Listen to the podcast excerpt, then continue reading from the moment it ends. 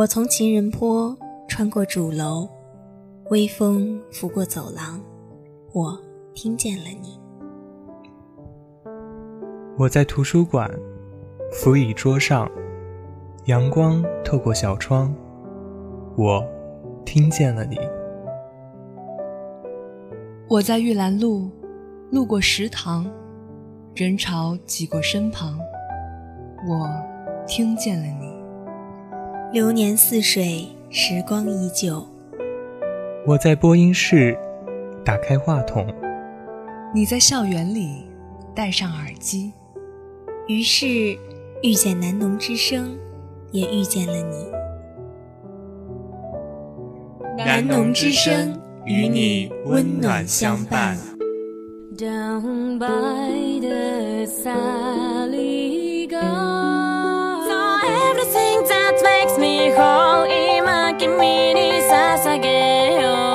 最及时的新番推送，最经典的动漫怀旧，最鲜活的声优与画家，尽在动漫风向标。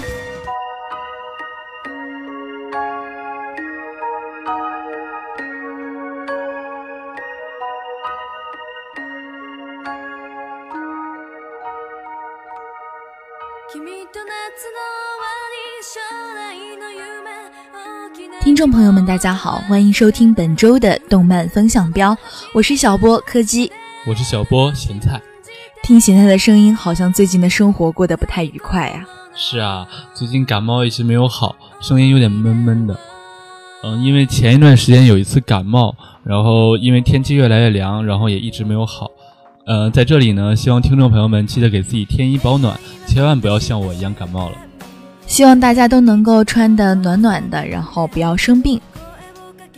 话不多说，那我们就开始今天的动漫风向标。首先呢，我们要说说最近的国内第一二次元 A C G 网站 B 站新出的一个评分系统。对，科技也是，嗯，刚刚听咸菜说了，然后才注意去看了一下，发现真的有这样一个系统，然后。也是 B 站最新出的一个评分系统，开始抢占豆瓣评分的地位了吧？对对对，而且我查了这个评分系统之后，才发现，呃，国内早就有专门像评豆瓣评论电影一样评论动画的这样一个老牌网站，它的名字呃缩写叫做 BGM。对，就是背景音乐。呃，但当然实际意义上它不是这样的。呃，不过这真的是一个蛮老牌而且蛮权威的一个网站。最近呢，B 站新出这个系统，其实最主要是跟他抢了一个受众。也是，毕竟 B 站现在也是越做越大，然后受众越来越多，不仅限于二次元，现在也有游戏直播之类的。新开一个评分系统，也算是它发展的一个趋势吧。对，B 站越做越大，肯定会越来越多元化的。呃，像刚才说的那个游戏啊，还有一些古风，好多好多。呃。前一段时间新出了一个专栏系统，就是 B 站上开始出现这种纯文字版的一个专栏。嗯，可以说是发表文章，然后也可以写写影评什么的，是这样吗？呃，让大家有了一个这样去表达的一个呃方式。对，应该也是，呃，因为毕竟 B 站最近处于风口浪尖，有好几家视频网站在嗯告他说他侵权了，所以。面对质疑，我们的那个 B 站创始人好像也是发了一篇类似承诺书这样的一段微博，还是什么？呃，社交平台上发表了这样一段文字，说是嗯，承诺 B 站永远没有广告。是，这是 B 站一如既往一直坚持的一个原则。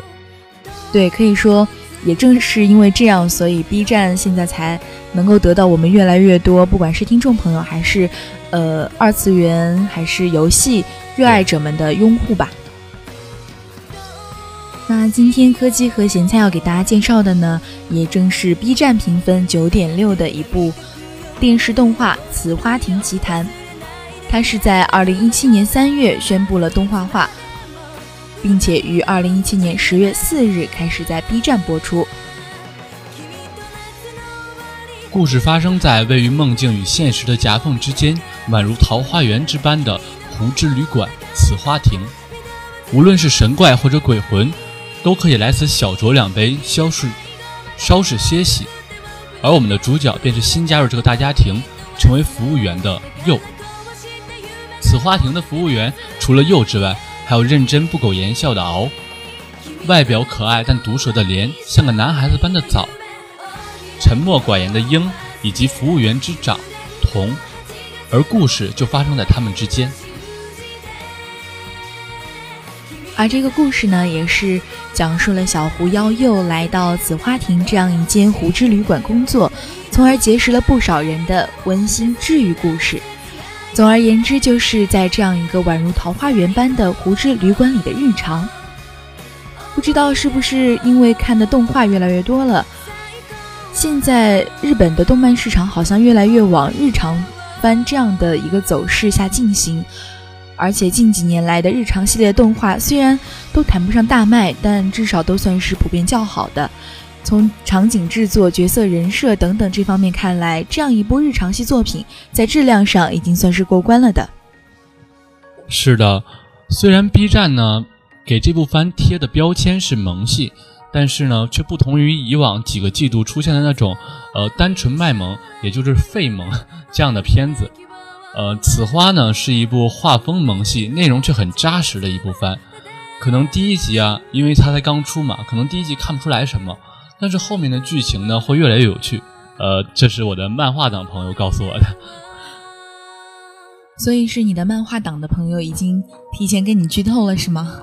怎么会呢？他要是剧透，我会杀掉他的。我只是让他告诉了我后面的那些到底是这个故事内容到底好不好看。但是科技发现啊，现在就是日常向动漫好像越来越受到大众的欢迎了。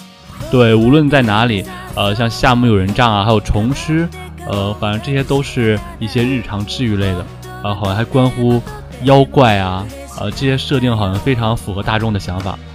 神魔妖怪之类的，然后再加上是日常向，然后我们今天介绍的这部动漫呢，又是女主小萌妹，所以对。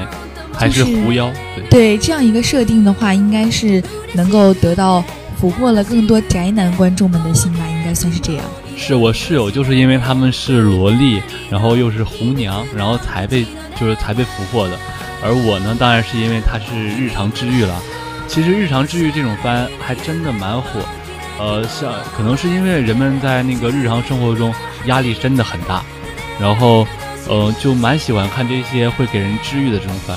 就是比起那些热血的，然后嗯枪战啊、激战之类的、机甲之类的动漫，反而愿意就是看一部轻轻松松的日常治愈向，是这样。对，而且治愈，如果它有治愈元素的话，它会讲一些蛮有深度的故事，呃，甚至说还可以让你得到的一定的思考，让你有一定的成长。而且就是这些日常性的动漫，一般有一个统一的特点，就是画风都特别好。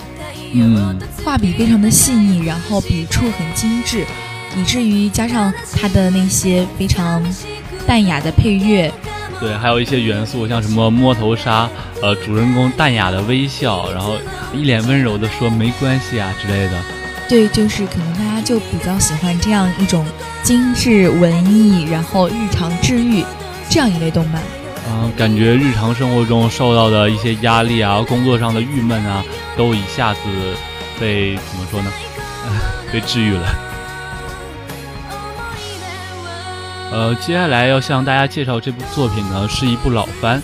呃，为什么会提起它呢？是因为它将在明年的一月份被改为真人日剧，它的名字就是《灵能百分百》。对，而且《灵能百分百》呢是万老师在《一拳超人》之后创作的作品。连载于小学馆旗下的网络漫画网站。呃，万老师大家应该都是很很熟悉的，因为《一拳超人》这部作品让他一下子知名度，呃，不管是在日本啊，还是在中国，一下子，呃，就提上来了。我本身也是非常喜欢《一拳超人》的，嗯，而这部这部番呢，也和《一拳超人》有一点像，就是主角都拥有着非常强大的力量。而这部动漫呢，讲述的是平凡的中学二年级少年隐山茂夫，中二少年，因其微弱的存在感与名字茂夫的谐音而遭人戏称为“龙套”。但是呢，不起眼的他其实是强大的天生超能力者。其实这样的超能力漫画应该在早期日本非会非常的受欢迎。对对对，这种设定其实是非常讨喜的。不过这本漫画呢，和其他的超能力漫画有着不同，因为主角是不能够很好的克制自己的超能力的。他平时也不是想要去利用自己的超能力，而是认为自己的超能力是危险的存在。平时他呃，他有一个非常奇特的设定，他因为小的时候，呃，曾经有一次因为超能力的事件伤到了自己的弟弟，所以说他认为超能力很危险，为了不让超能力失控，他就会无意识的压制自己的情感。而当他自己的情感，呃，压抑的情感慢慢积累，积累到百分之百的时候，就会产生一次爆发。所以说，这部动漫也叫做灵能百分百。所以说，就是主人公的情感以及他的超能力，就是成正比增长的，是吗？对他平时是基本上不会使用自己的超能力的。呃，反而会，因为他认为这个很危险嘛，呃，而他经历各种各样的事件，啊，比如说那个被人欺负啊，或者是怎么怎么样的，最后他某一种情绪，或者是愤怒，或者是后悔之类的情绪，积累到那个百分之百的时候，就会瞬间爆发。我觉得这样一部动漫，比起说它是一部热血番，反而是一部类似于有一点青春疼痛的感觉，就是他的情感就是非常的。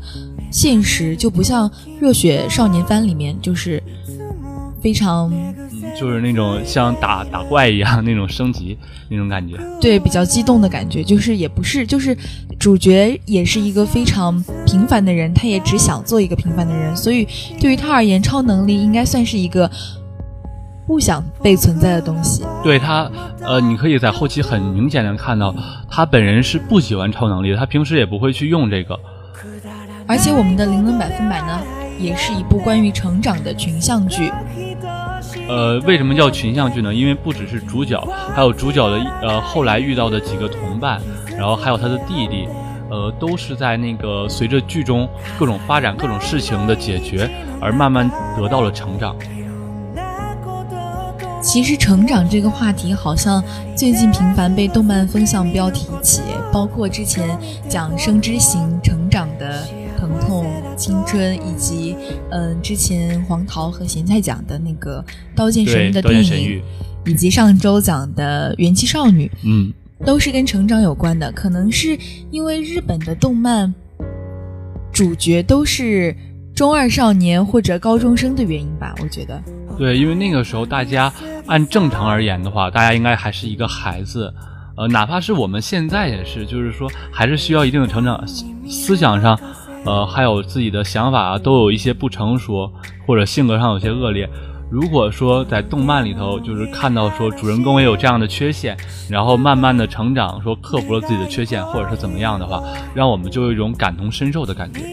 不知道咸菜有没有想过啊？就是为什么日本动漫常常都是以以中二或者是以高中这样的一个年龄段，它的主角常常都是这样年龄段的一些少年少女们。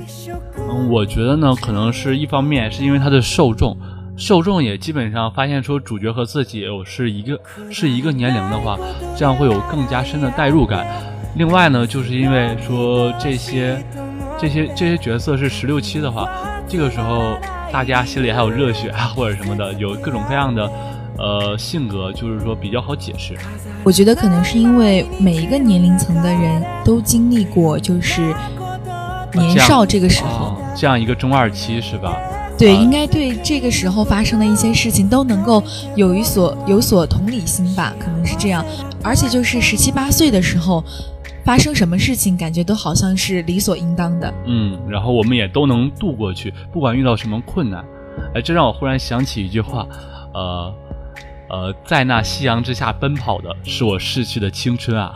对，这个这个出自大老师的名言。对对对，对 对对。我们好像还有一个承诺，说要介绍大老师，呃，我们不会忘的啊。啊，对对对，大老师，嗯，肯定是咸菜和科技一定会在接下来的动漫风向标介绍的。主要是因为老是忘记，可能我们也已经过了那个十七八岁的时候，记忆力在逐渐的衰退，是这样吗？已经开始步入老年了。嗯，开个玩笑，但是确实因为。我们愿意去介绍成长这样的话题，去跟大家有共鸣，也愿意就是，嗯，通过动画、通过动漫来看别人的青春。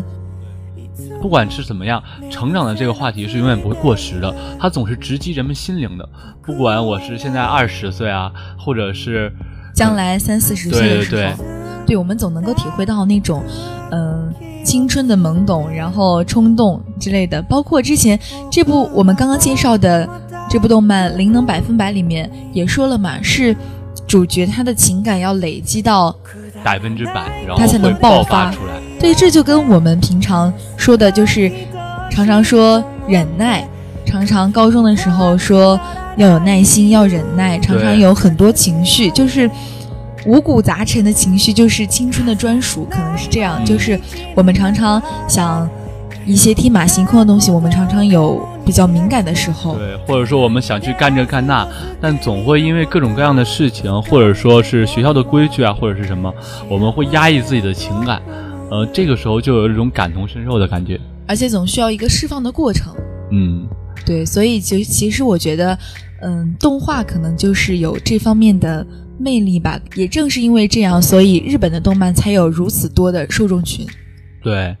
呃，这部动漫呢，其实也是取得了非常大的一个呃成就，呃，不能叫成就，怎么说？